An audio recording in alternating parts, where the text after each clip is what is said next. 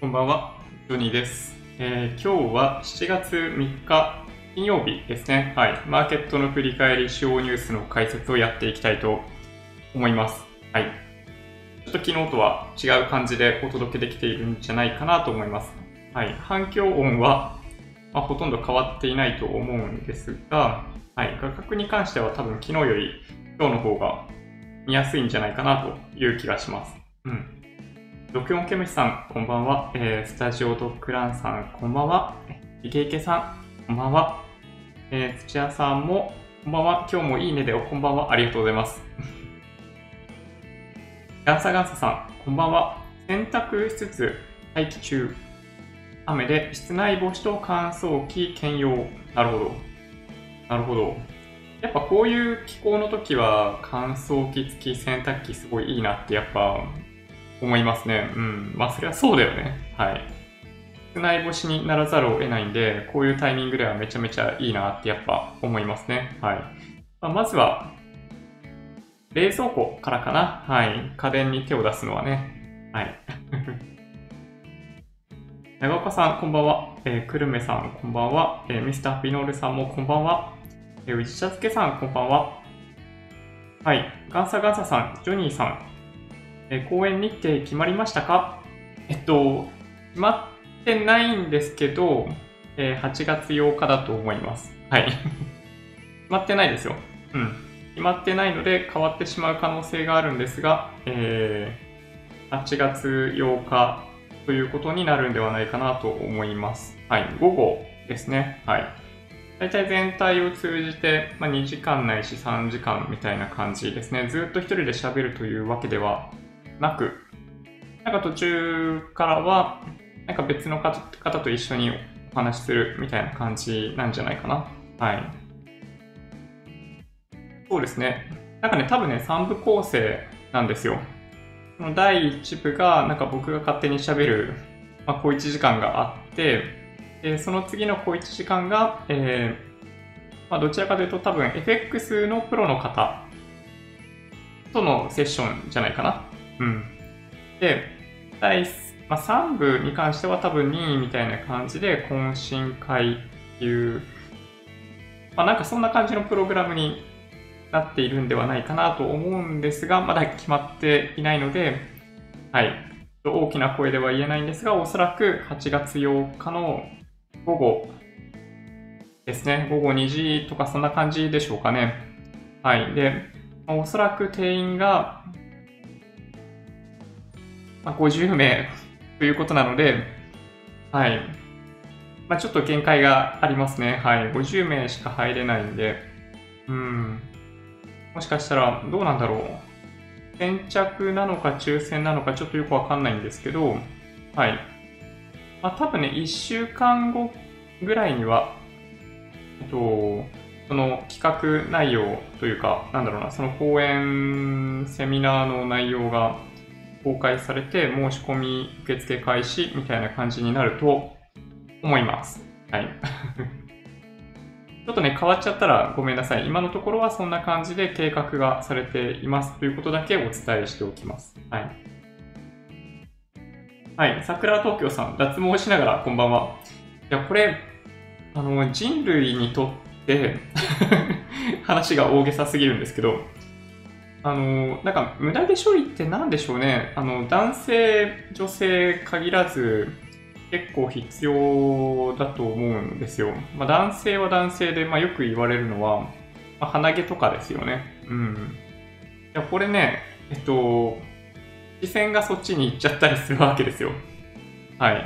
まあ、とかね、まあ、女性からすると、なんか、気になる方は気になるらしくって、なんか無駄毛がね、はい、ある男性、あんまり良くないとかね、とかあったりもするし、まあ女性はいろいろ気になるところあると思うんで、いや、そうなんですよね。この、あ、僕も、こう見えて意外と、あ、毛生えてるじゃないですか。なんかこのメンテナンスをやるのが実は結構めんどくさいのもと思っていて、特にここら辺とか、この頬のあたりとかって、まあ、ぶっちゃけいらないんですよね。だから、なんかね、あのそう、うん、なんかもし、まあ、気が向いたら永久脱毛とかちょっとチャレンジしてみたいなとか思ってますけどね。うん。なんかね、めんどくさいですね。ツルツルにしたいわけではないんですよ。なんか多少ヒゲが生えてるぐらいの状態の方が、あの、いいかなと思ってるんですけど、ね。いや、そうなんですよね。はい。もう受けますね、なんかね。脱毛しながらはい。まさりさん、えー、ポチッとコニャニャチ、ワンダフル。コニャニャチ、ワンダフル。はい。スタジオドッグランさん、背景、今日は一層素敵ですね。あありがとうございます。今日は、えー、リトラトーチに、ま、黄色いフィルターを、ま、強めにつけてます。で、ま、昨日と大きくは照明変えてないんですけど、前からのライトは、そうですね、白色だけを点灯させているので、え、まあ、それに合わせて、なんだろうな、ホワイトバランスの設定をしてる感じですね。はい。なので、まあ、より後ろのライトが黄色っぽく見えてますね。うん。なんかいろんな色のカラーフィルターを持ってるんで、まあ、それ付け替えてやることで、また、ね、見た感じ変わってくるかなとは思います。はい。あとはね、まあそうですね、バックライトとかね、そういうのを考えてもいいかなっていうのはあるんですけどね。うん。なんかね、まあ、よく言われるのは3点法って言われるのがあって、なんだろう。今これ、まあ、簡単に言うと1点からしかやってないんですよ。1点からしか、まあ、こっちから来てるんですけど、1点あって、で、今、影を埋めるように、なんか女優さんとかすごいレフ板とか使ってやるじゃないですか。あれが2点目。で、後ろから照らすことによって輪郭をはっきりはっきりさせるという3点目っていうのがあって、なんかそれが、あのー、ライティングの定石らしいんですよ。まあ、ようわからんのですけど、まあ、多分、あの、スタジオドッグランさんとかめちゃめちゃ詳しいんだと思うんですけどね。うん。まあ、というのがあったりするんで、まあ、少しずつ、うん、まあ、追ってそういうのにもチャレンジしていきたいなと思ってたります。はい。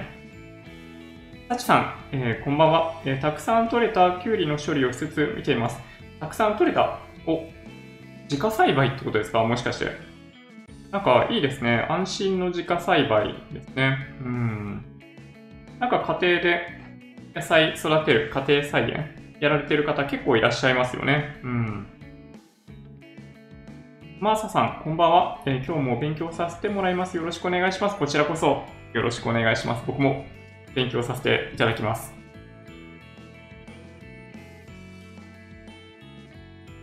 一緒に買って値引き交渉、一緒に買ってえー、っと、どれの話だったかな？一緒に買って、えっと、あ、洗濯の話か。洗濯機の話か。まあ、それで、なんか、格段に安くなるんだったらいいですけどね。まあ、ただ、ななんとなく、なんとなくっていうか、えっと、まあ、ああいう会社、まあ、リテールの、まあ、粗利ってなんかどんな感じかとかって大体分かっているといえば分かっているんで、なんか限界がどれぐらいっていうのがね、うん、まあ、ちょっとこれ悩ましいとこですね。はい。長岡さん、部屋が変わった。向きが変わっただけですね、実はね。はい。あの、反対側から昨日やってたんですけど、はい。わかりますかね。昨日ちょっと後ろに、あの、小窓が見えていたと思うんですが、あっち側から撮ってるってことです、今日はね。はい。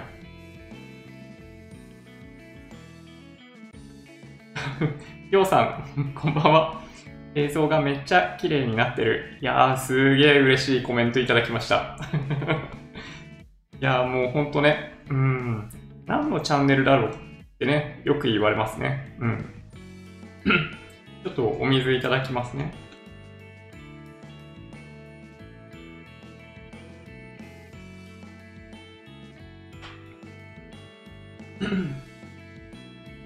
今日はあのマイクとかも完全に見えてないと思うので、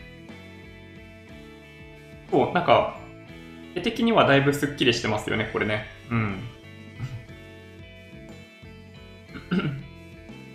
はい。ガンサガンサさん。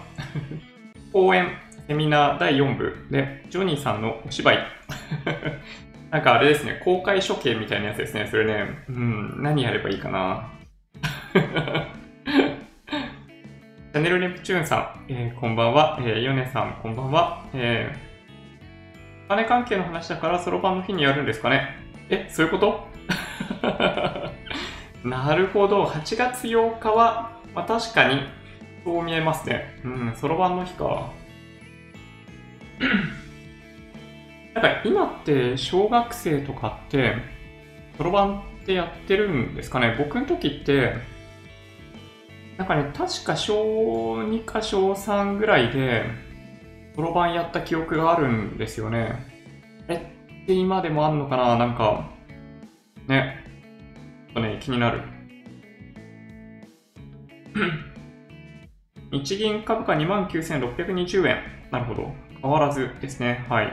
雪武さん、えー、今回の決算で減配を発表した会社は2社ほどあれありましたので、えー、ただいま、激おこぷんぷん丸です。なんと。こうなったら、本社めがけて隕石の一つや二つ落としてやろうかと思っております。なるほど。ということは、土屋さんの登場ですかね。はい。なんかあの隕石、今日ニュースに出てましたよね。なんと、地上に落下したんじゃないかって言われてますね。で、しかも、落下地点が、おそらく、千葉県内？いや、びっくりですね、これね。いや、わかんないですよ。確認されているわけではないんですが、えー、千葉市の北西部などに落下した可能性があるというニュースが、えー、出てました。うん。大体ね、えっと、まあ、予測として隕石の大きさが大体数十センチぐらいだったんじゃないかと言われてますね。本当にちっちゃい塵みたいな、まあ、隕石だったとしても、あのまあ、よく見る隕石、シュッて音もなく消えていく感じの隕石ができるんですよね。今回、まあ、僕は、ま見てもいないし、音も聞いてもいないんですけど、なんと結構大きな爆発音があったっていうお話ですからね。うん。いや、すごいびっくりですね。いや、すごいですよね。もう、わかみんな結構映像に残ってるからなのか、結構分析がされているようで、えー、神奈川県上空で光り始めて東京都上空を通過し、えー、千葉県沖高度20キロ余り達したところで見えなくなったというニュースがあるんですよ。いやすごいですね。いやこれね、探しに行く人いるんじゃないかなと思うレベルですね。うん。いや、ほんとびっくり。まあ、そうそう、まあ、そんなニュースもあったわけですが、マーケットの数字だけお話ししておきましょうか。4月3日金曜日ですね。遅商いの中、まあ、一応続伸ということになりました。まあ、一時期マイナスに転落しちゃいそうなぐらいまで下がったんですけど、まあ、それでも、ま、ギリギリ持ちこたえたっていう感じかなと思います。日経平均がプラス0.72%、トピックスが0.62%、えー、売買代金がすごい少なくて、えー、10億株未満ですね。はい。出来高ですね。で、売買代金も少なく1兆7000億円弱。で、値上がり銘柄数はただ1333、値下がり銘柄数は759銘柄ありまして、えっと、まあ、簡単に言うと全体としては、まあ、あんまり、なんだろうな、まあ、大きく買われているわけではないんですけど、上昇している銘柄が実は多いんですよね。ただし、まあ、大型株がそんなに上がっていないということもあって、まあ、指数とか見るとそんなに上昇していないという感じかなと思います。7日ぶりぐらいにマザーズ指数も上昇みたいな状態だったりするんで、まあ、昨日までの、まあ、どちらかというと大型株が強かったのと逆の動きに今日はなったかなと思います。まあ、皆さんご存知の通りで、ま、今晩アメリカは休場なので、まあ、商いも細く、まあ、基本的にはあのやる気なしモードの日経あの日本株市場だったと思いますね。はいまあ、普段からそんなにあのやる気すごいある状態ではないんですけど、まあ、今日は本当にそういう意味では大体150円、200円ぐらいの値幅の間でしか動いてないような感じですね。最近の中では、まボラティリティが低い、ボラが低い状態になっているかなと思いました。やっぱりマーケットが気にしているのは新型コロナウイルスみたいで、あの、東京都126人なんですよね。えっと、まあ、これが伝わってきたのがお昼ぐらいで、まあ、それをきっかけにやや売られるみたいな状況があり、えー、マイナス圏に落ち込みそうだったんですけど、まあ、そこからまた戻っていって、えー、結果的には、ま、0.6%ぐらいの上昇で終わったって感じですね。まあ、東京都124人っていう数字は、まあ、その数字だけ見ると、えー、緊急事態宣言を最初にしていた頃と同じような水準にまで増えてきています。えこれがやばいかやばくないかっていう話でいくと、これあんまりやばくないですね。あの、やばいやばいっていう報道をしているところが結構あるかもしれないですけど、まあ、あれは、まあ、ほとんど煽りだと思いますね。煽りコンテンツです。で、なんでかっていうと、まあ、以前からお話ししているように、まあ、重要なのは、あの、重症化してしまった人たちが、まあ、入院しないといけないわけですけども、その人たちのベッドの数が十分にあるかどうかなんですよね。で最も多かった時には千何百人という方がなんかどうも入院されていたという状態だったらしいんですが今回に関してはまだわずかに、えっと、なんか10人とかそういう単位でしか入院されてないみたいですね。病床っていう観点でいくならば医療崩壊からは程遠い状態だったりするようです。でか感染者の年齢層がまあ、大幅に以前と比べると若いというのがその理由としてあるみたいですね。うんまあ、というわけで、まあ、今回124人っていう数字が、まあ、やや一人歩きしていて、うん、センセーショナルな感じで、まあ、それを政治利用するような人たちもいたりするわけですけど、今日に関しては、えっと、なんか安倍さんとか、えー、厚労省とかも集まって確認したところ、やっぱり、えー、以前のような危機的な状況ではないよねという理解で一致しているようです。はい。これ僕も agree ですね。うん。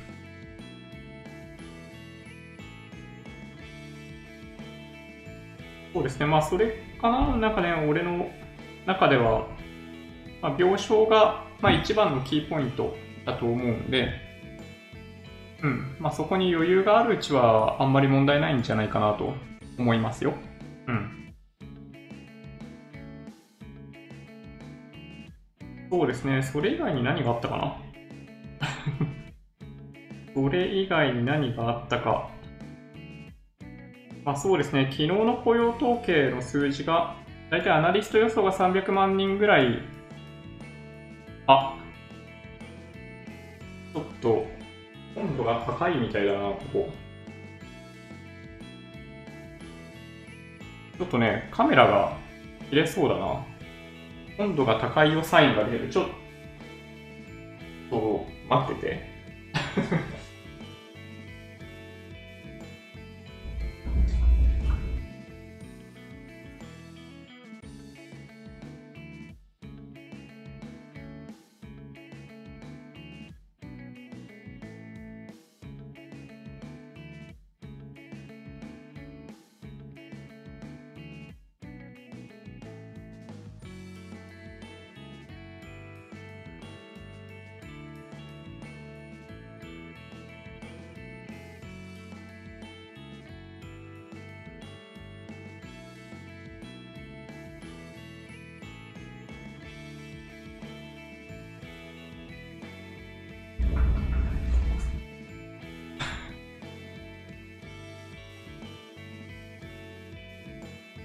えっとですね あの、隣の部屋のエアコンちょっとつけてきてるんで、そうですね、温度を下げてやらないといけないっぽいな、これ。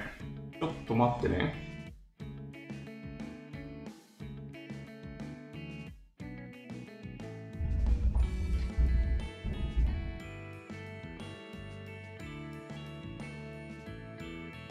それでやってみようかな。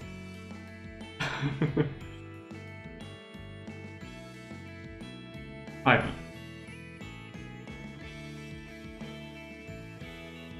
大丈夫かな？冷やしてあげる道具がないんだよな、そう言われてみると。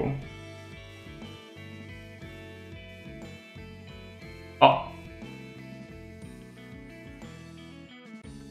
来ないな。来ないね。映像が入らないな。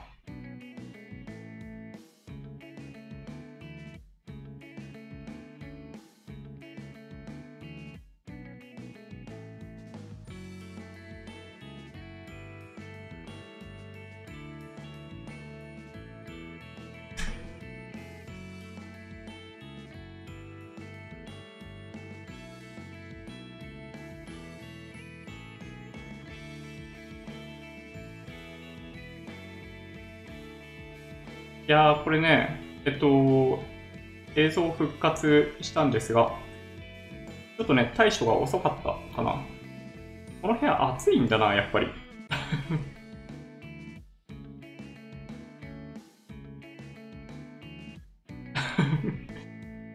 向かって左の扉が開いてる方がジョニーさんっぽい。あの、クローゼット開きっぱなしの話ですよね。うん。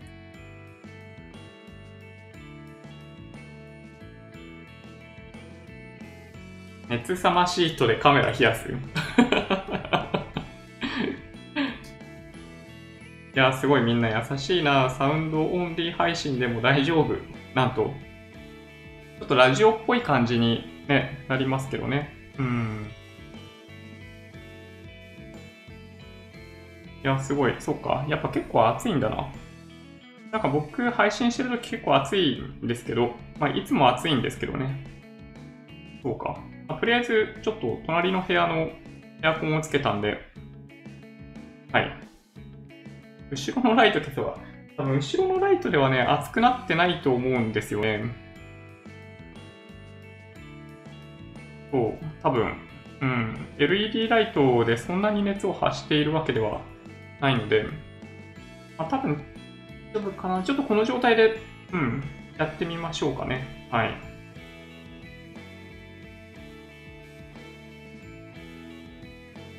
うん。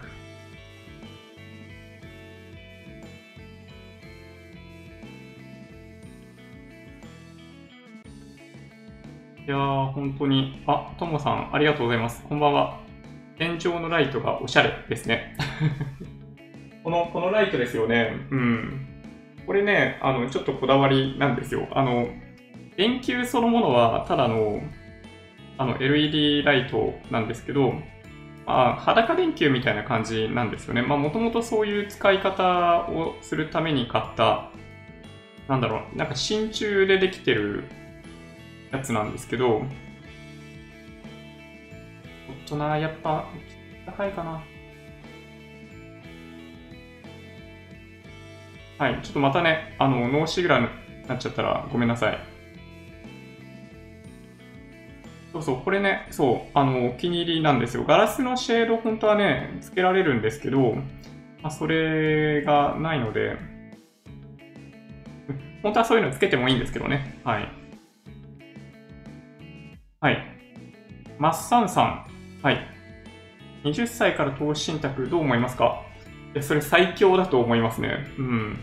20歳からやったらすっごい楽だと思いますよ。二十歳からイデコって始められるんで、これおすすめですね。はい。二十歳からイデコ始めると、うん、多分ね、あの、数千万ぐらいの資金を75の時に取っとくなんて、もう本当にごくごくわずかな努力でできる感じですね。で、ちょっと努力しちゃったら、本当に二十歳からだったら、あの、いや、普通に5000万とか多分いっちゃうと思います。はい。なんかね、多くの人は、まあ、30歳だったり40歳だったりっていう時に、まあ、気づく方が多くて、そこから貯めるんで、そこから投資始めるんで、あのー、大変なんですよ、増やすの。なんだけど、二十歳からやってたら、これ全然難しくないですね。はい。なので、うん。まあ、若い時こそまあ、始めるにはいいチャンスだと思います。まあ、だからといって、なんか投資に時間かけるともったいないので、あの時間をかけず、あの余ったお金で投資をするぐらい、まあ、イデコとかで定期的に、まあ、投資をするぐらいがちょうどいいんじゃないかなと思いますね。ダメだな、やっぱり切れちゃうね。はい。ちょっとね、えっと、まあ、様子を見ながらやっていこうかな。ちょっとね、ノーシグナルで大変恐縮なんですが。はい。無人放送を笑いました。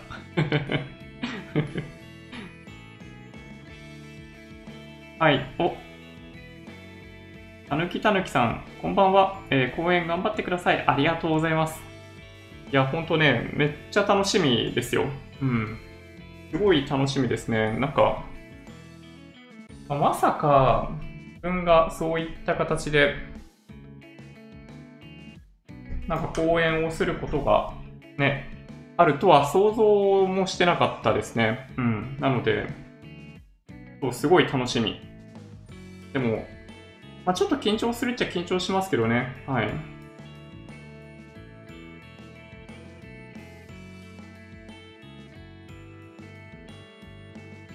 あ、そうそう。あ、はるさんもご回答いただいてましたね。そう。若いうちから投資するのは、えー、え ただ、うん中心、ただのぶ、ただのぶ超勝ち組だと思うよ。どういうことですか、これ いや、もう、でも本当間違いないですね。うん。後ろのライトもちょっと一応消しとくか。これはね、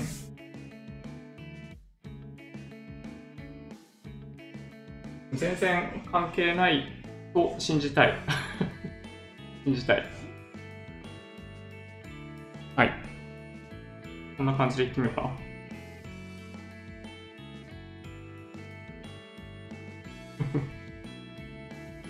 いやー、本当にね、難しいな。まあ、エアコン取り付けようかな。はい。その年から投資するなんて素晴らしい株式の投資信託ならきっと大きな利益得られますよ。うん。もう本当、間違いない。いや、めちゃめちゃね、羨ましいっすよ。うん。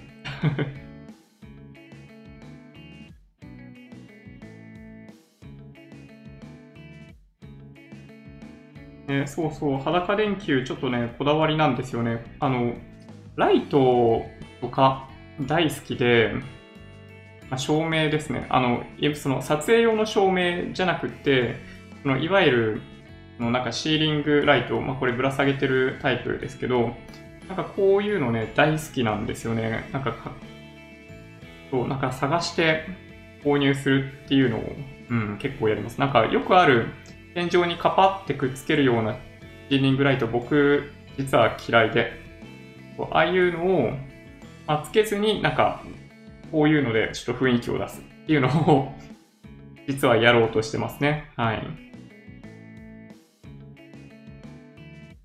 ね本当二十歳から僕もね、やっとけよかったなってマジで思いますね。うん。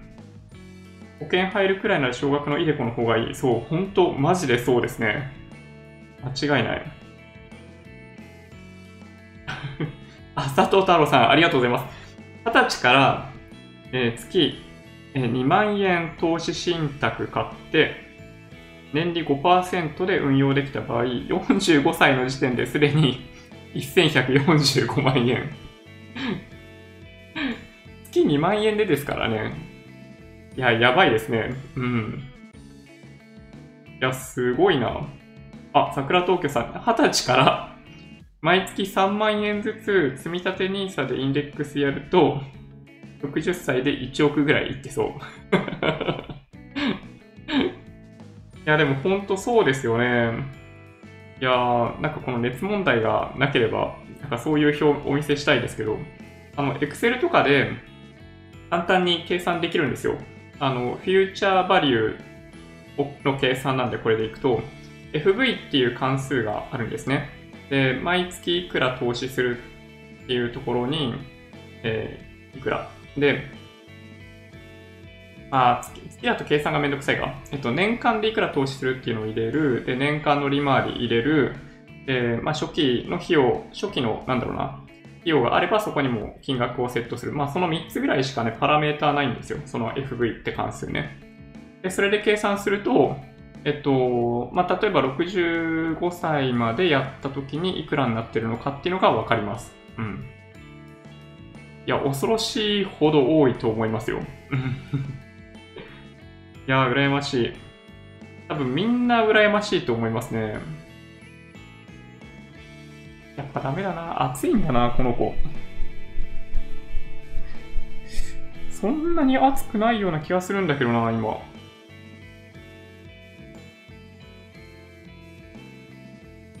LED ライト関係ないよね。これ消したら見えないもんね。ライトもうちょっと弱くしてみる というのは一つの手かもしれないな。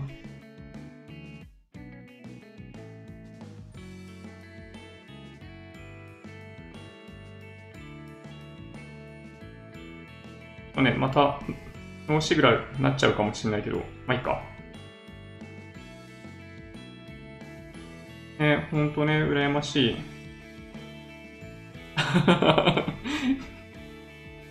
タダノフは予測変換で出たやつ。いや、いいえ。いや、面白いですよ。なんか、タイ、タイポとかって結構面白くないですか？うん。なんだっけななんかね、あの、まあ、会社に、あの、前同僚だった人、今もう別の会社で、今、あの、社長さんやってる人がいるんですけど、その人の画面がプロジェクターに表示されてて なんか、いや、なんだったっけな？そうだ、あの、英語のね、あの、アンティルってあるじゃないですか。アンティルっていうのを言ったら、あの、日本語に変換されて、うんちって出てきててそれをみんなが見てる前でやってるもんだからいや、なんか、もう、今思い出しても、いや、もうね、マジでめちゃめちゃ笑えますね。うん。いやー、ほんとね、面白い。笑っちゃいますね、なんかね。何度思い出しても笑えます、あの話は。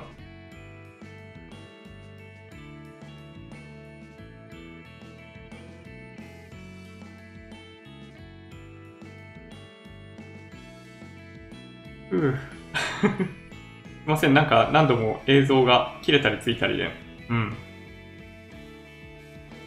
りょうさん、えー、今28歳ですが26歳から始めました。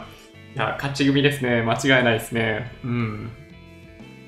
いやー、羨ましいななんか投資を始めたのは僕25だったんですけど、なんかね、インデックスとかでちゃんと積み立て始めたのは、ぐらいだったかな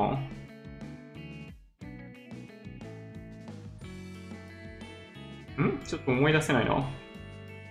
2010年とかそんな感じかなもしかしたら。まあ、もうちょっと前かな？うん。だったんで、そう。まあ、若干で遅れちゃったんですよね。はい。もう早ければ早いほどがいいですね、投資はね。時間を味方にするっていうのがね、鉄板。うん、これね、間違いない。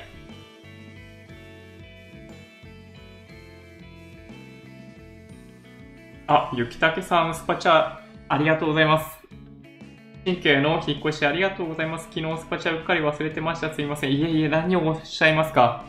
なんかもう、ね、コメントだけでもめちゃめちゃ嬉しいんで、スパチャいただけたら、とんでもなく嬉しいです。いや、ほんとね、まあ、新居、まあ、今、ね、あの、温度問題とかでたまに映像途切れちゃっているような、まあ、そういった問題残ってますけど、まあ、ただ基本的には、めちゃめちゃ住みやすいですね、やっぱりね。いきなり切れちゃった。はい。すごい住みやすいなと思ってます。うん。なんだろうね。うん。やっぱりまあ広さがまあやっぱ最大の理由かな。そういう意味でいくと。まあなんかね、まあそうですね。まあいろいろ、まあクリーニングやる前は、やっぱりその前の所有者さんの痕跡が結構激しかったんで、なんかね、個人的には結構、なんか大丈夫かなってちょっと思ってたんですけど、まあでもそれでも一回クリーニングしてみると、すごい住み心地が良さそうで、うん、めちゃめちゃ気に入ってますね。なんかね、悪いところが思い浮かばないレベルですね、今のとこね。はい。いやー、ほんとこの物件見つけてよかった って思います。はい。なんかこういう感想をなかなかね、不動産屋さんを目の前にして言えないじゃないですか。足元見られる可能性あるんで。だからずっと言わないでおいたんですけど、いや、ほんとね、良かったって思い、思ってますね。うん。いやー、すごい嬉しい。ゆきたけさん、ありがとうございます。はい。ガンサガンサさん。講演で大切なこと。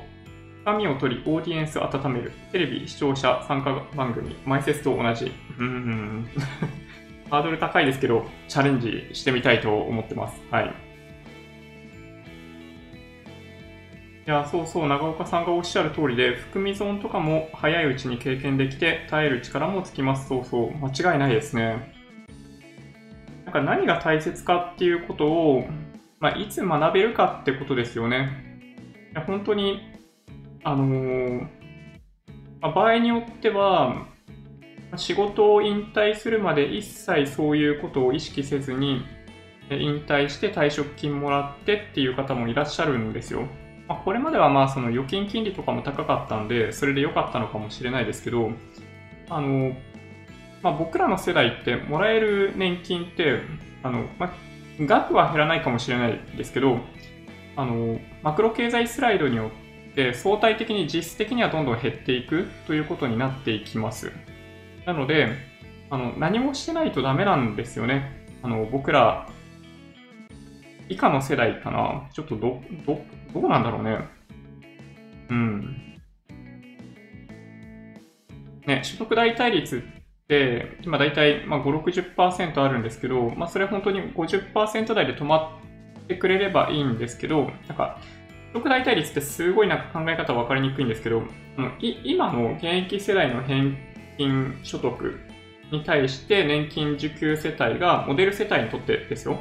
あの、いくらぐらいもらってるかっていうのが、その所得代替率っていう数字で表現されてるんですけど、まあ、それが大体今5、60%なのかな。で、それが、あの、まあ、減っていくんですよね。相対的に。金額的には多分減らないんだけど、あの、物価って、まあ、0%ないし1%ぐらい上がってってるじゃないですか。で、それがずっと続くと、例えば20年間ぐらい続くと、まあ、実質的にはあの額が20%とか減ってるみたいな状況になっていくんで、まあ、それに耐えられるだけの資産を、まあ、早い段階から持っとかなければいけないっていうのが、まあ、まあ、僕らの世代のちょっと辛いところですね、正直言って。うん。はい、そうなんですよね。まあ、年金のお話、まあ、やや分かりにくいので、まあ、過去、年金だけで動画撮ったこともあったと思うんだけど、ね、どっかで一回みんなでお話しした方がいいかもしれないですね。所得代替率とマクロ経済スライド。まあ、あとは今政府がやっている、まあ、政策ですよね。あの、加入者数を増やして所得開始、受給開始年齢を遅らせるっていう、その、なんだろう、戦略について、やっぱりみんな理解しておかないといけないかなって思います。はい。お、ロシオジャパンさん、ジョニトモへようこそ。ありがとうございます。いやあの、メンバーシップ、先月末ぐらいから開始してまして、えー、ジョニトモメンバーになっていただくと、あの、今、チャット欄見ていただくとわかると思うんですが、こんな感じに表示されます。で、アイコンのところが緑色に表示されてますよね。はい。この緑色の表示されている方々というのは、えっと、メンバーシップに登録していただいている方たちになります。本当にありがとうございます。メンバーシップの方たちには、えー、毎週1回、今ちょっと考えてるんですけど、まあ、日曜日は、その、メンバーシップに登録されている方々、ジョジョニ友の方々との YouTube ライブという形に、えー、させていただこうかと思ってますので、まあ、そこでゆっくりお話ししたいとかね、まあ、もうちょっと踏み込んだ相談をしたいっていう場合には、ぜひ、あの、そちらに参加していただけるといいんじゃないかなと思います。はい。やそうですね。排熱のいいカメラ買うフラグ。これって多分、まあでもそうですよね。これ G9 ってもともと強くないんですよね。うん、GH シリーズだったら全然大丈夫なのかもしれない。うん、言われてみると GH5S とかは結構その辺しっかりできてるらしいんですよね。いやーでもね、GH5S とかめっちゃ高いじゃん。いや、すごい高いからさ、いやー、辛いな。本体価格で多分倍ぐらい違いますよ。本体だけで。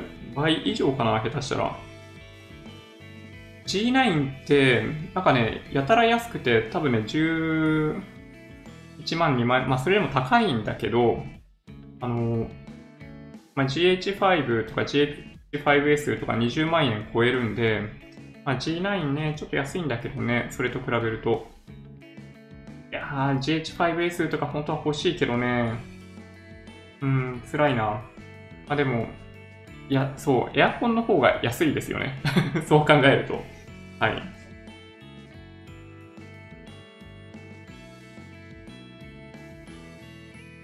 楽天の積み立てシミュレーション簡単ですよ。あ、そうか、そういうシミュレートがあるんですね。後で調べてみようかな。みーたくさんコメントありがとうございます。なるほど。ヒートシンクペタペタ貼りますか？なるほど。どこが熱いのかチェックしないといけないですね。どこなんだろうな、実際のとこ。マイク別なら小型扇風機でカメラ冷やすのもいいでしょう。まあ確かにね。そうだな。まあいいか、ちょっと、はい。考えます。うん。バッテリー発熱してないですか？これね、今ね、バッテリー稼働じゃないんですよね。あー、でもなんか、また no signal になりそうな感じ。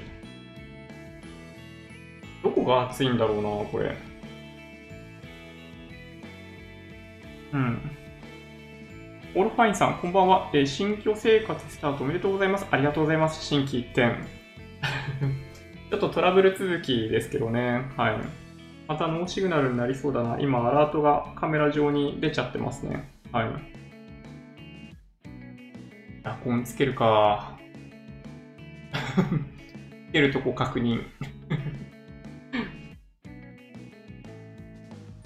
はい、アーサーさん。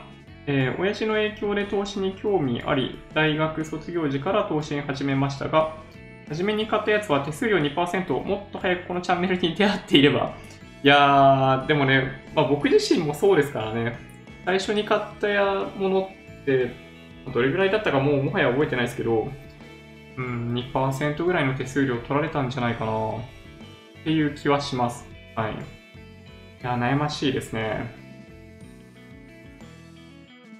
うん。ポンピンさん、こんばんは。こんばんは。最近 SP、S&P500 人気が、え、さらに加速。えー、一般大衆の方が目をつけ始めたものは撤退すべきとよく言われますが、S&P に関してはどうお考えでしょうか？ここはインデックスで分散が効いているから大丈夫だろうと自分に言い聞かせています。ちなみに、25歳から投資を始め、現在27歳。ああ、いいな 自分と娘のニーサ枠を米国インデックス関連、主にフル活用しています。なるほど。まあ、S&P500 でも、まあ、僕は、まあ、大きな問題はないんじゃないかなと思ってますけどね、正直。うん。なんだろうな、あのー、まあ、確かに、まあ、米国だけにするのはリスクがあると思うんで、まあ、他の、まあ、先進国株式とかにした方が、まあ、分散は効いてるんで安心感あると思うんですけど、まあ、とはいえ、先進国株式、例えばその MSCI 国債とかを、まあ、購入したとしても、あの、米国株式がその中に、まあ、60%程度含まれてるんで、あんまりリスクヘッジになってないといえばなってないんですよね。まあ、そこがちょっとね、僕は気になるといえば気になるんで、まあ、だから、まあ、SP500 だけでも、まあ、ダメかって言われるとダメではないと思います。うん。まあ、ただ、今お話ししたように、まあ、そういうリスクがあるということだけ、なんかご理解いただく方がいいかなってとこですね。まあ、ちなみに僕、SP500 すごいいいなと思って買ってますけど、あの、メインで買ってるのは MSCI 国債ですね。はい。メインで持ってるのはって言った方がいいかな。はい。多分、どうなんだろうな、まあ、アメリカがずっこけることってあんまりないというか、まあまあ、ずっこけることはあると思うんですけど、株式市場って観点で見たときに、アメリカがそんなに危うい状況になることは、まあ、思ったよりも想像しにくいんですよね。なので、SP500 でもいいかなって思いますけどね。あうん。僕はね、はい。はい。竹原さん、こんばんは。えー、ジムのサウナ上がりで、えー、参りました。ありがとうございます。なるほど。ジム、サウナ、いいですね。なんか、あれですか、帰りがけとかに寄って帰ってくるみたいな感じですかね。金曜日の夜っていいですね。うん。ニコさん、私も年金はもらえませんよといろんな方に言われます。学びたいです。素敵な、えー、お家からありがとうございます。ありがとうございます。足を上げて寝てください。ね。ありがとうございます。そう、ちょっとね、あの、足痛いんで、そうですね、足上げて寝た方がいいかも。年金ね、もらえないということはないんですよ。なんか、うーん、なんかそういう言い方の方が、まあ、刺激的なんで、まあ、そういう言い方されがちなんですけど、年金がもらえないということはないですね。はい。あの、納めた分以上は長生きすれば間違いなくもらえます。はい。なので、まあ、決してそこまで悪い投資ではないというふうに僕は認識しているので、きちんと、ま、年金、まあ、今後もずっと納めて、まあ、受給開始年齢遅らせて受給しようかなと思ってます。まあ、年金はね、まあ、無理があるんだよね、制度上、そもそもね。うん。まあ、それに対して誰も直そうとしないということが問題だと僕は思いますけどね。でなんかどっちかというと、まあなんか言い方悪いですけど、まあ、言葉遊びみたいなもので、まあ、ここまでごまかしてきているっていうのはちょっと良くないなと思ってます。なんかね、否定派は否定派で、年金どうせもらえないんだからみたいな感じで、あの、バッサリしちゃったりするんで、なんかそうすると、なんか問題を認識できないじゃないですか、そもそもね。はい。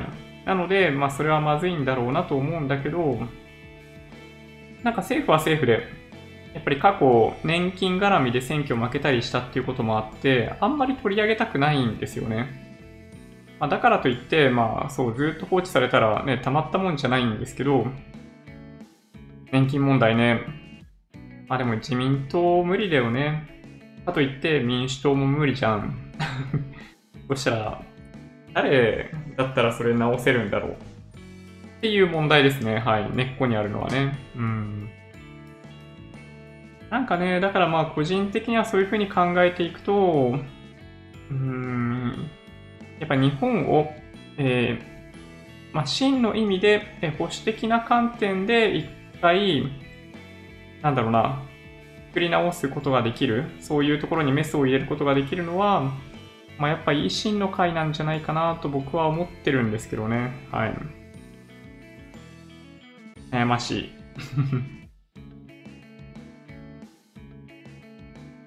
日本の個人投資家の、えー、加熱感などはアメリカにとって 多分人差しにもならんから気にする必要もないよ。うんうん。はい、吉尾ジャパンさん、崖から飛び降りるつもりでジョイントもになりました。マジですか？いや、でもめっちゃ嬉しいです。はい。いや、もう本当に、あの、次々と、あの、清水寺の舞台から、あの、飛び降りるつもりで、非常に共になっていただけると嬉しいです。はい。まあ、日曜日にまた、あの、メンバー限定の YouTube ライブやらせていただこうかなと思っているので、はい。まあ、結構、まあ、深掘りの話できますね、やっぱりね。まあ、時間的な余裕がだいぶあるんで、いいかなって思うんですけどね。はい。あ、みよみよさん、こんばんは。しばらく来ないうちになんか変わった。引っ越しました。うん。引っ越しました。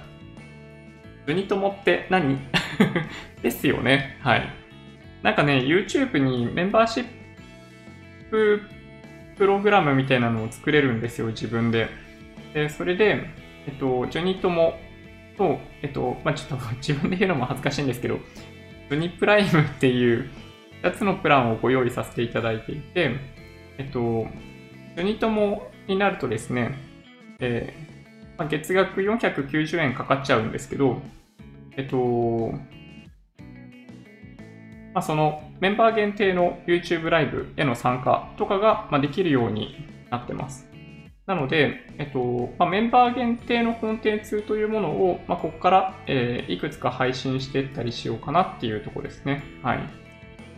うん、どんな特典を今後提供していくかっていうのは、まあ、やりながら、あのー、まあ、できるだけなんか皆さんに価値を提供していきたいなと思っているので、まあ、途中で変えたりするかもしれないですけどね。はい。なんかそういった意見とかも、その、ライブ中とかにお話できたら嬉しいなって思ってます。はい。はい。オリバー・ウッドさん、今更ですが、ジョニーさんは SE ですか？プログラマーですか？うーん、どっちでもないですね。えっとですね、2004年に新卒で入った会社は、えー、なんだろうな、まあ、SE ですかね。はい。という感じです。最初は SE。まあ、プログラムや書いてました。めちゃめちゃ書いてましたね。はい。とんでもない量書いてたと思います。で、そっから、プロジェクトマネージャーをやり始めたのはそこから4年とか5年とか経ってからかな。で、まあ、6年間最初の会社に勤めたんですけど、そこから転職して今の会社に入って、その時に、あの、プロジェクトマネージャーとプロダクトマネージャーをやるという仕事に変わりました。うん。なので、えっと、まあ、SE でもなければプログラマーでもないですね。はい。で、さらに、そういう意味でいくと、そこから管理職に、まあ、職種を変更を、まあ、実質的にはしているので、まあ、なんて言っていいのかな。うん。まあ、いわゆるマネージャーですね。はい。という感じになってます。今はね。はい。でも、なんかそういうキャリアのステップを踏んでってます。SE プログラミング、プログラミングやりながら SE やって、プロジェクトマネジメントやって、プロダクトマネジメントやって、管理職マネジメントをやるっていう、なんかそういう流れですね。はい。あ、竹原さんありがとうございます。スパチャいただきました。お引越しのお祝いといつも勉強させてもらっているお礼に初スパチャさせていただきます。なんと、ありがたい。いやー、ね、あの、皆さん、ね、勉強させていただいてますみたいなコメントをいただくんですが、まあ、僕自身、この YouTube ライブやりながら勉強させてもらっているんで、本当になんかね、感謝ですね。なんかいただいているあの、スパチャとか、あの、まあ、収益みたいなものは、なので、基本的にはこのチャンネルそのものに対しての投資に使っていきたいと思ってます。はい。まあ、今は本当に少ないので、皆さんの、なんかその、皆さんからいただくスパチャの割合ってそういう意味でいくと、まあ、結構大きいっちゃ大きいですよ。うん。またノーシグナルになりそうだな。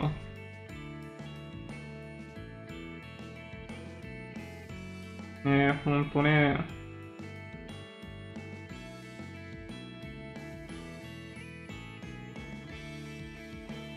ああ、今日はラジオ形式でいいんじゃないですか。熱溜めて無理させるとカメラにダメージありそう。そうか。なるほど。なんかね、HDMI の出力がちょっと負担っぽいですね。あの、カメラに表示されている内容を見ると。カメラ単体でやってる場合は、うん、問題ないっぽい。ちょっとね、悩ましい。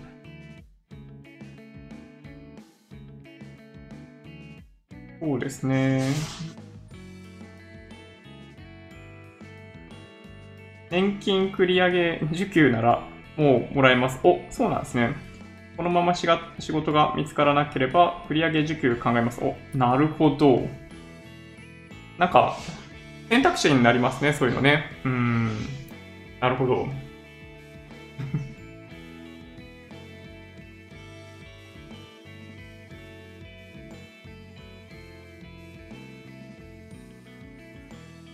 なんだろう、なんだろう。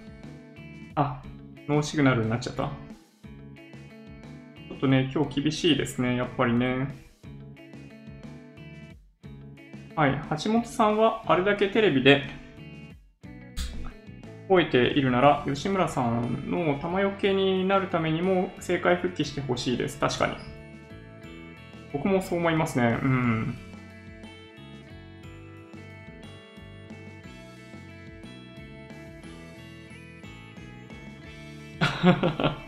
ゆきたくさん いやいや、いいんですよ。はい。S&P500。でも確かに、なんか日本のマーケットのやつって大体ダウ平均で表現されるじゃないですか。だから S&P500 ってなんやねんって感じですよね。うん。近いなでもなんかね、言われてみると、いつのどのタイミングで、そう、S&P500 について知ったのかって、なんか自分でもよくわかんないですね。そう考えるとね。うん。何だったんだろうな。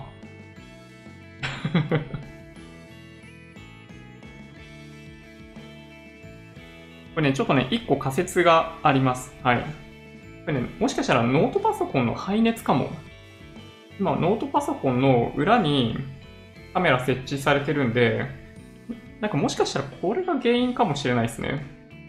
パソコンの排熱？これだからやっぱりもしかしたら、なんかさっさと自作 PC 組めって話なのかなっていう気もしてきました、若干。悩ましい。うん。いや、でもね、そうそう。なるほど、なるほど。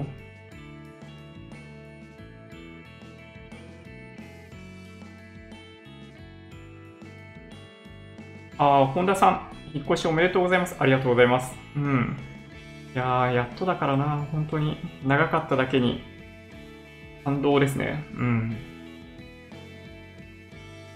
米国株だけ買うのは怖いので、先進国株インデックスを中心に買っています。パフォーマンスあんまり変わらない気もしますが、まあそうですね、そんなに変わんないですね。うん。長期的に見たら、まあ SP500 確かに強いんですけど、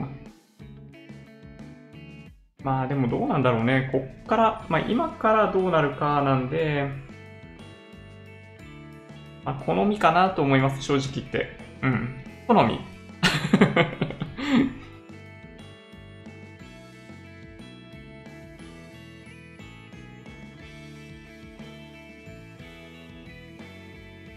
そうですね、個人投資家増えて靴磨きの少年とか言っている連中はずれてると思うよ。ニーサランキング見てると微妙な不安感を覚えるけど、最初は誰も仕事だからしょうがない。うん、確かに。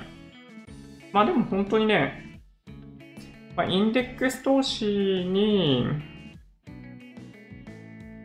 まあ、なんだろうな、まあ、不安があるとするならば、みんながインデックス投資とかをやるようになったらどういう世界になるんだろうなっていうのは、あの、よく思うポイントではありますけどね。はい。まあ、それぐらいかな。あの、アメリカのブラックロック、ステートストリート、あとヴァンガード、この3社の存在感があまりにも良すぎると、マーケットってどうなっちゃうんだろうなっていうのはね、思うんですよね。うん。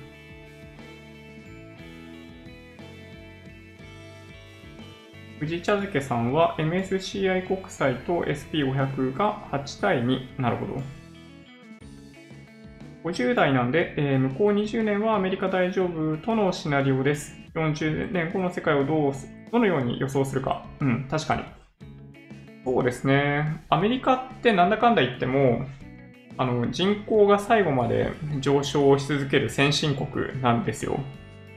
だからね、アメリカ最強なんですよ。なんだかんだ言って。いやー、ほんとね、これが悩ましいですね。うん。マネ戦やめて、ジョニトモに入ろうかな。あの、はい、もし、よろしければ、ジョニトモになっていただけると嬉しいです。はい。ねほんとね。どうやってジョニトモに入るんですか？なんかですね、YouTube とか見てると、メンバーになるっていうリンクが表示されてるらしいんですよね。うん。どうかななんかね、そう、多分表示されてると思うんだけど、なんか映像の下とかに、なんかパソコンとかで見てるようであれば、うん、出てるんじゃないかな、どうかな。はい。ワンアクトさん、年金早くもらうと減額されちゃうよね。そうですね。毎月0.7%。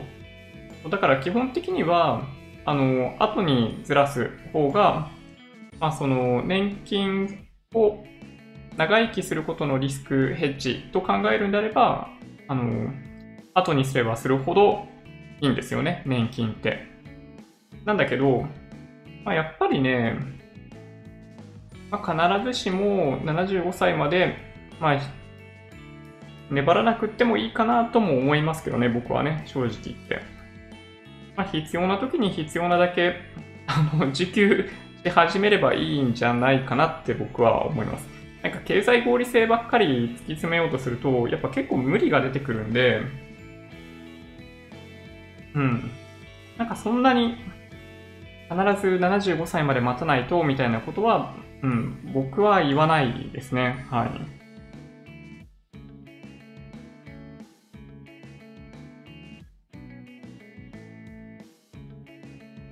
うんうん。アプリならチャットの書き込み欄の円マークを押すと出てくる。あ、そうなんだ。なるほど。最近ヘッジを意識し、同じく MSCI 国債積み立てています。40年後の世界全く想像がつきません。確かに。いや、ほんとね、半年先の状態すら予想できないのに、40年先なんて予想できないっすよね。うん。まあ、これね、実はすごい重要なトピックで、何が僕たちの中で予想できる未来なのかって考えると面白いんですよ。なんだと思います？予想できる未来。ほとんどのことって予想できないじゃないですか。この中で何だったら予想できるか。これはやっぱね、人口ですね。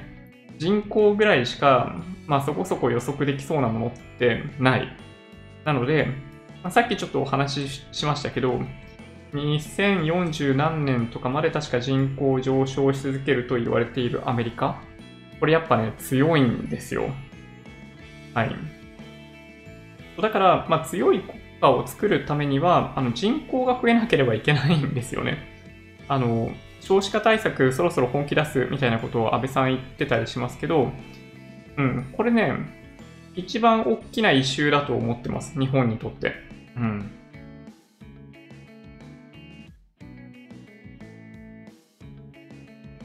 ね、そうなんですよね。引っ越し後でお忙しいから今日はカメラの調子もお疲れでは。なるほど、そういうことか。今日は早めに終了でもいいと思います。あー、優しい。そういえばね、あの、フリー走行やってるしね、今ね、F1 の。ちょっとアルファタウリのタイムが良くないから心配ですよ。うん。H&M が縮小、あ、そうなんだ。あ、ペッパーランチ行き先決まった。そうですよね。そうそう。いきなり定期にフォーカスするっていうお話ですよね。はい。ちょっとびっくりしますよね。うん。そういえば日本のニュースはニューヨークダウとナスダックしか話題にしません。そうなんですよ。すごい不思議ですよね。これなんでそうなっちゃったんだろうね。いや、めちゃめちゃ不思議だと思います。まあね、まあ、ニューヨークダウうん、何なんだろう。いや、ほんと不思議ですね。うん。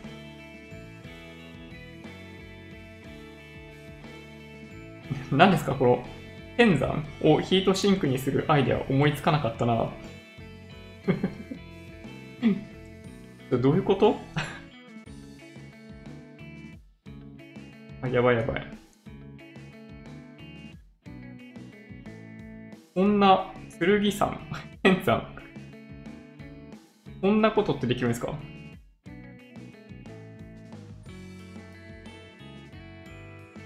なるほどな。0.7%、0.7%。あ、そうそう。年金のお話ですね。うん。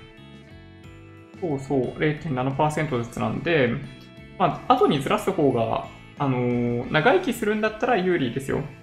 だから自分は90歳まで生きそうだっていうことだったら、75歳まで粘った方がいいんですよ。まあでも、誰もわかんないじゃないですか。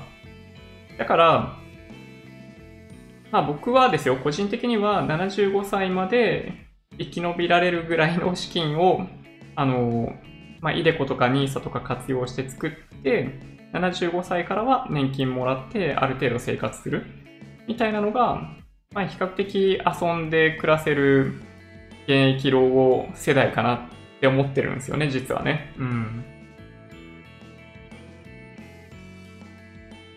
マネセン J リートポートフォリオから外さないみたいですね。私の J リートはマイナ20%マイナスのままですが、マネセン信じてガチポします。なるほど。まあ、J リートもそのうち上がってくると思いますけどね。うん。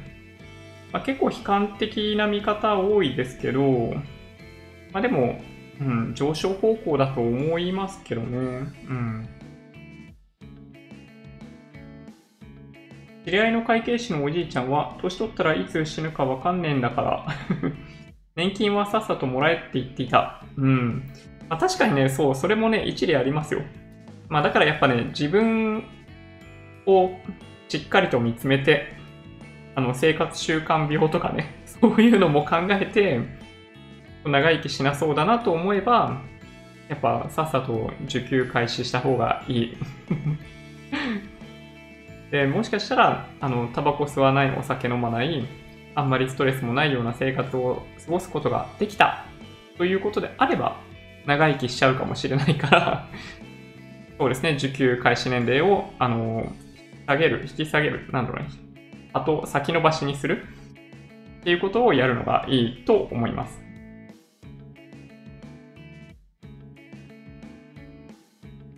すごいな、ヒートシンク。はい。多分改正されると思います。平均余命で考えた場合、年金は70歳でもらうのと75歳でもらうのではもらえる額がほぼ同じ。うんうん。あ、ということはだ、あ、まあそうですよね。だから90歳ぐらいって話ですよね。うん。平均余命でいくと今90歳ぐらいなのかな確かね、計算でいくと90歳ぐらいだったと思いますね。税金とかまで含めて考えたときにって話ですけどね。はい。あの、額だけだったら、もうちょっと前に追い抜くんですよ。75歳から受給開始組がね。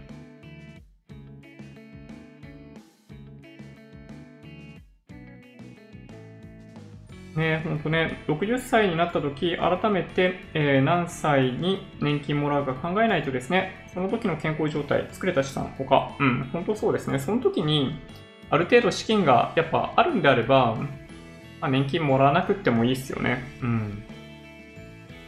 いや、ほんとね、これは面白いトピックだと思いますね。天山って花を生けるやつ。あー、そうなんだ。えー。すごいな。ヒートシンクからこのお話ですよね。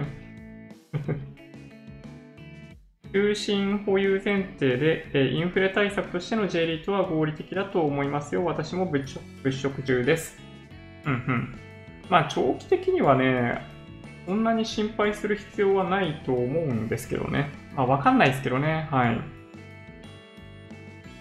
うん。洋坂さん、はじめまして。はじめまして。えー、資産と健康。うん。重要ですよね。年金にとって。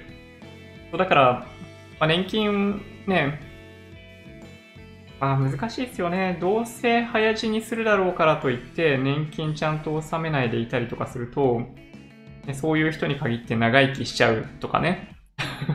すごいありそうな話じゃないですか。うん。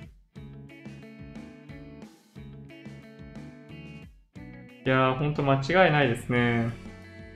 まあ、だからな。難しいですね。悩ましい。僕も、えー、ジョニーさんも腰痛持ちのポンコツなんですから、60でもらいましょうよ。腰痛で、なんか、やっぱ早死にするかな。あ運動不足から来るみたいなところはあるかもしれないですね。うん。なるほどな。人工透析しながら会社員しているので、年金と給料の一人ダブルインカムです。ありがたいです。余命は読めないですが。まあ、余命ほんと読めないんですよね。そうめっちゃ長生きする人は長生きするし、やっぱね、あの、おじいちゃんとかすごい長生きだったんですよ。本当もうだいぶ前の人ですけど、明治生まれとかの人で、90歳とかまで生きてるレベルで、おばあちゃんとかまだ生きてるし、大正生まれですからね。なんまあ、だからといって、なんかね、うちは父が、まあ、結構早く死んだんで、なんかね、自分どっちのパターンなのかわかんないんですよね。早く死ぬのか、ね、知らないのかが分かればこんな簡単な話はないんですけどね。うん。なるほどな。あ、そうそう。オールファインさん、ありがとうございます。ウーバータクシー都内で利用できるようになった。そうなんですよ。えっと、まあ、実は白タク的ウーバーではないんですが、えっと、どこと提携するんだっけな ?MK と、あったあった、これだ。MK と、えー、日の丸、日の丸リムジンとエコシステムという3社と提携ということですね。うん。いや、ほんとね、あの、白タク行為もできるようになってさえくれれば、もっと利用しやすいと思うんですけどね。いや、ほんとね、東京の街はめっちゃ遅れてると思います。はい。何なんでしょうね、これね。まあ、タクシー業界が、まあ、それに抵抗しているとかっていうのはもちろんあると思うんですけど、うん。いや、そうなんですよね。ウーバーめっちゃ便利じゃないですか、だって。なんとかしてほしいですね。いやー。なんかそういう人たちをぶっ壊すことができるのは、まあ必ずね、まあ何でもかんでも壊せばいいってわけじゃないんだけど、やっぱなんか古いそういう部分を振り直してくれるとしたら、やっぱり維新の会なんじゃないかなってやっぱ思うんですよね。なんかやっぱ、うん。ね、自民党の影響力、まあ、あとはその官僚の影響力、やっぱ強すぎるなというのが日本の足を引っ張ってるような気がするんですよね。うん。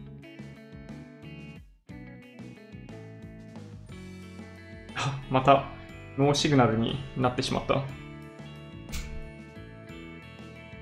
うん。えー、っとですね。確かに指標の重要度では、えー、ダウは重要度下がってますよね。SP500 の方がもはや今の時代の中心に合っているように感じることが多い気がします。確かに。間違いないですね。うん。や、ほんとそうですね。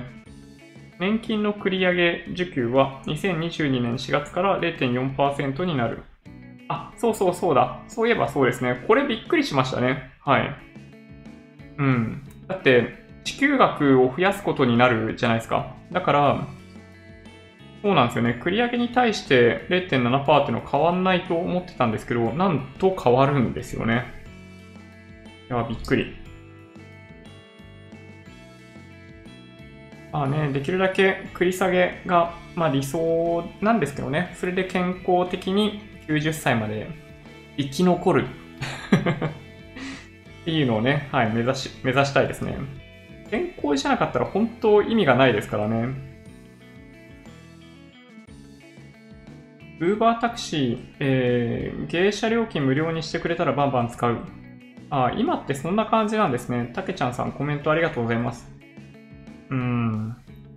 やっぱね、今の、まあ、結局、まあ、なんだろうな、まあ、タクシーサービスに過ぎないんですよね。東京でやってるサービスって。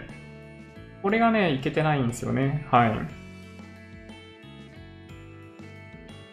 本田さん、私は70歳から受給予定です。きっかけはジョニーさんのシミュレーションでした。なんと。ありがとうございます。ね、70歳か、まあ、早ければ60歳、遅ければ70歳っていうのが以前の制度だったんですけど、22年からは75歳まで、あの、先延ばしにすることができるという感じですね。75歳までだから、まあ、生き延びられるくらいの資産持ってたいですね、その時ね。うん。まあでも本当ね、死ななくなったら、死ななくなったらっていうのはありえないんだけど、すごい長生きするようになっててるかもしれないんで怖いんですよね。うん。70歳くらいになったら認知症心配。まあ確かに。年金受給時期とか投資信託の取り崩し方とかあらかじめ決めておいた方が良さそう。あまあそうですね。これ金融庁のレポートにもあったんですけど、後見人制度をちょっとやっぱりしっかりやっておくべきだっていうね、議論があるみたいですね。あの、コメントいただいた通りで、あの、まあ、認知症だったり何だったりっていう、まあ、何かしら、なんか、正しい判断できるかどうかわかんないかもしれないっていう状態の人が持つ資産がすごい巨大になる可能性が高いっぽいんですよ、今のままいくと。でそうすると、やっぱりその、まあ、どっかの保険屋さんとかもそうかもしれないですし、なんか布団売りつけるとかもそうかもしれないですけど、やっぱね、あのー、そういう人たちにお金を絞り取られてしまう可能性とかがあるので、そうなんか誰かにしっかりと任せるっていうのを、ね、やっとかないといけないかなと思いますね。本来は銀行とかで、まあ、そういう機能を持っとくべきだと思いますけどね。本来であれば。うん。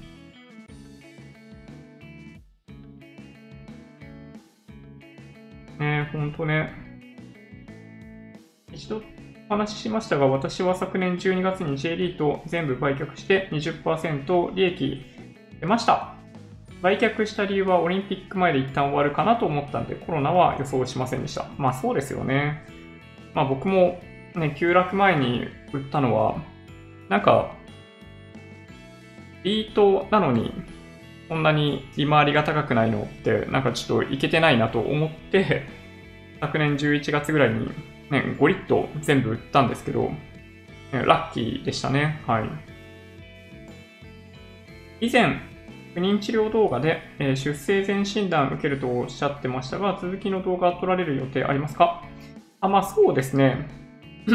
なんかね、あの後順調に実はことが進みまして、うん。あ、そうか、あれ、あの後、結果って言ってないんでしたっけ？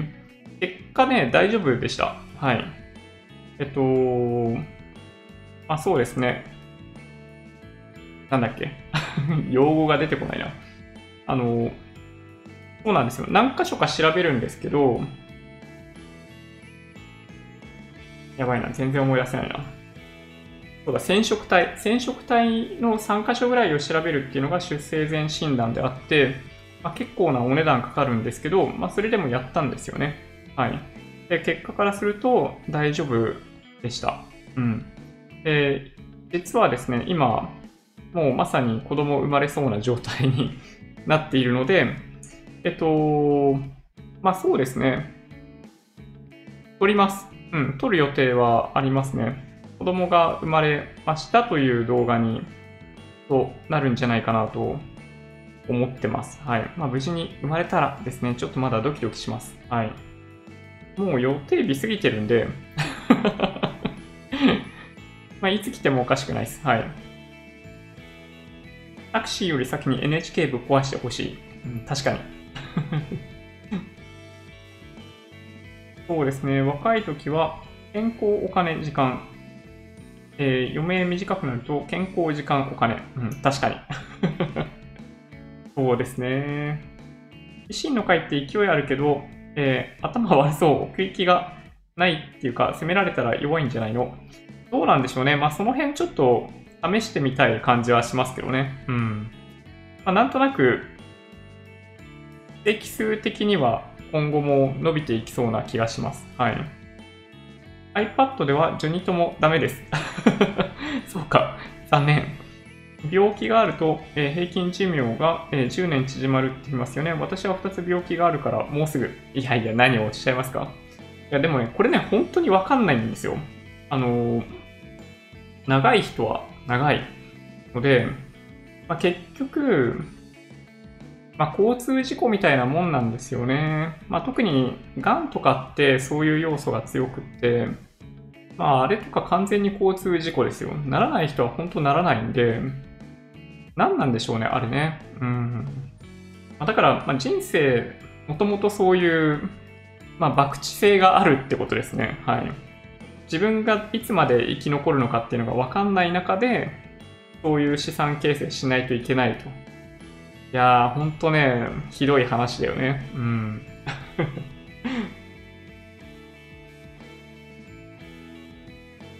NHK 解体して、えー、国庫に納めれば一気に赤字解消。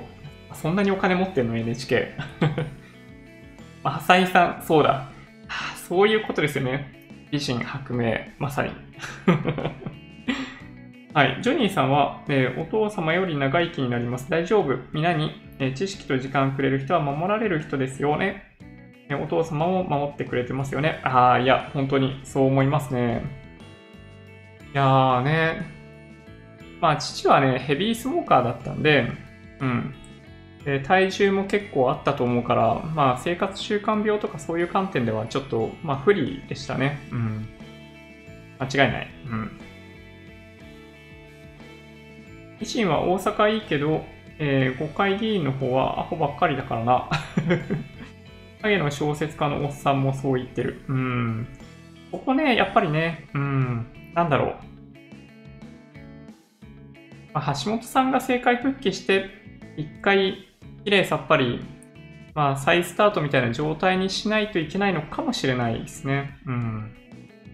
あ、みよみよさん、ありがとうございます。国友へようこそ。いやー、嬉しいっす。うん。いや、そうなんですよ。あの、あ、携帯から入れた。あ、なるほど。よかった。ね。ぜひ、あのー、メンバー限定の YouTube ライブで、ね、あのー、込み入ったお話とかも 皆さんとお話できると嬉しいなと思ってます。はい。いやー、嬉しい。国とも増えた。いやー、嬉しいですね。本当嬉しいですね。いや、そうなんですよね。なんかね、まあ、どういう形でメンバーシッププログラムとその特典を用意しようかっていうのは本当ね、まあ、実は悩んでいたんですけど、いや、めちゃめちゃ嬉しいですね。ちなみに今は本当にあのメンバーシップの登録を開始したばかりで、えっと、みおみおさんが21番目です。いや、もう本当に、まだね、そういう状態なんですよ。なので、はい。そう、あの、YouTube ライブやるとき、あの、めっちゃ人数少ないんで はい。もう一人一人、あの、一つ一つ、丁寧にあの、お話しさせていただきたいなと思ってます。はい。いや、嬉しい。あ、そろそろお時間ですかね。そっかそっか。いや、嬉しいな。あ、たけちゃんさん、自分も期日前投票をしてきました。先ほど、えー、小野さん、ホリエモンたちとライブ対談してたんで見てました。ちゃんと周りの人の話を聞ける賢い方のように感じました。お ですよね。はい。僕もそう思います。はい。まあね、結構いろんな方いらっしゃると思うんですけど、うん、維新の会はね、もちろん。まあ、最初は特に、なんだろうな、候補者立てらんなかったりとかして、まあ苦しいと思うんですけど、うん。1選挙区に1人候補者立てられる。まあそれもそれなりになんかちゃんとね、まともな人が立てられるようになれば、うん、めっちゃ強いと思いますけどね。維新の会。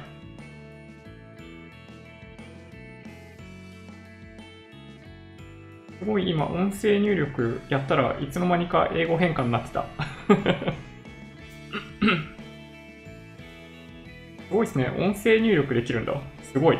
びっくり。知らなかった。あ、宇治茶漬けさんもありがとうございます。ジョニーともへようこそ。いや、すごい嬉しい。22番目のジョニーともということになります。宇治茶漬けさん。いやー、嬉しいな なんかね、あの、YouTube ライブって、まあ、ニュースのお話とかそういうのもあったりして、まあ、なかなかね、深掘りしてお話できないんですけど、日曜日はなので、まあ、逆に言うとそういったテーマを、まあ、明確には作らず、皆さんとお話しできる時間を、えー、確保するという狙いが実はあります。はい。いや、ほんとね、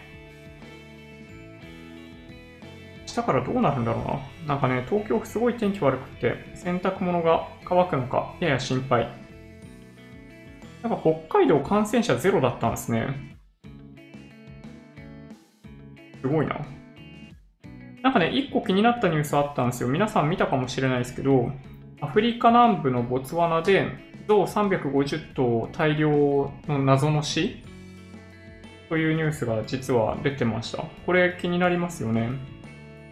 なんか天然、天然で、あの、去年の場合、炭素菌が出てきたっていうのがあったらしくって、大量に人、人じゃない、象がなくなるっていうのがあったんですけど、いやそうなんですよね。ちょっと心配。ああ、すごい嬉しい。本田さんも、ジョニトモへようこそ。いらっしゃいませ。日曜日、皆さんとお話しする時間あるので、あの、どんなご質問でも構わないんで、まあ、質問じゃなくっても本当ね、何でもいいんですよ。皆さんとゆっくりお話ができるだけで僕は幸せですね。うん。ってはいけないシリーズを教えてくれた。なるほど。やってはいけないシリーズ。いやー、嬉しいですね。なんかね、そう、投資信託、いいもの、悪いものってやっぱ結構あるので、ね、まあでもね、買っちゃうんですよね。まあ、僕自身買っちゃってたからね。買ってはいけないものを買ってましたから、最初、僕ね。そうだから、そういった失敗を、まあ皆さんがね、あの、少額で経験されても、まあ、少額で済めば、それで、まあいいのかもしれないですけど、やっぱ、たまにね、あの、資金力がある方とかだったりすると、そこそこの金額いっちゃったりとかすることもあるので、やっぱりね、そう、そういう話を皆さんに伝えていきたいんですよね。うん。いや、嬉しい。いや、ありがとうございます。あ、ノブさん、いいね。ポチりました。ありがとうございます。ね、アフリカで象が死ぬのはほとんど密漁。カバに噛まれればいいのに。いやでもね、今回は本当謎の死らしいんですよね。うん、気になる。この土日もメンバー限定放送あるんですか？えっと、日曜日にやらせていただこうかなと思ってます。はい。こんな感じ。予定日過ぎてるってそろそろですね。うん、ほんとそう。あの、予定日昨日だったんですよ。いや、もうね、めちゃめちゃ心配です。はい。いや、本当に皆さんのお言葉が、うん、めっちゃ僕の心に響きます。はい、じゃ、そんな感じで、今日はね、11時半ぐらいになるので、そろそろ終わりにしたいなと思います。えー、長時間にわたってご視聴いただき本当にありがとうございました。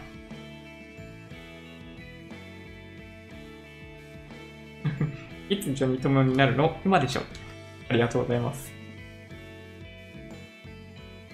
Twitter、Instagram のアカウントもあるんで、もしよろしければフォローお願いします。音声だけで大丈夫っていう方は、ポッドキャストもあるので、そちらもサブスクライブお願いします。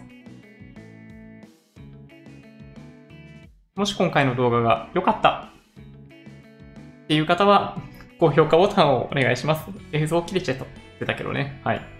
合わせてチャンネル登録していただけると嬉しいです。それでは、ご視聴ありがとうございました。バイバイ。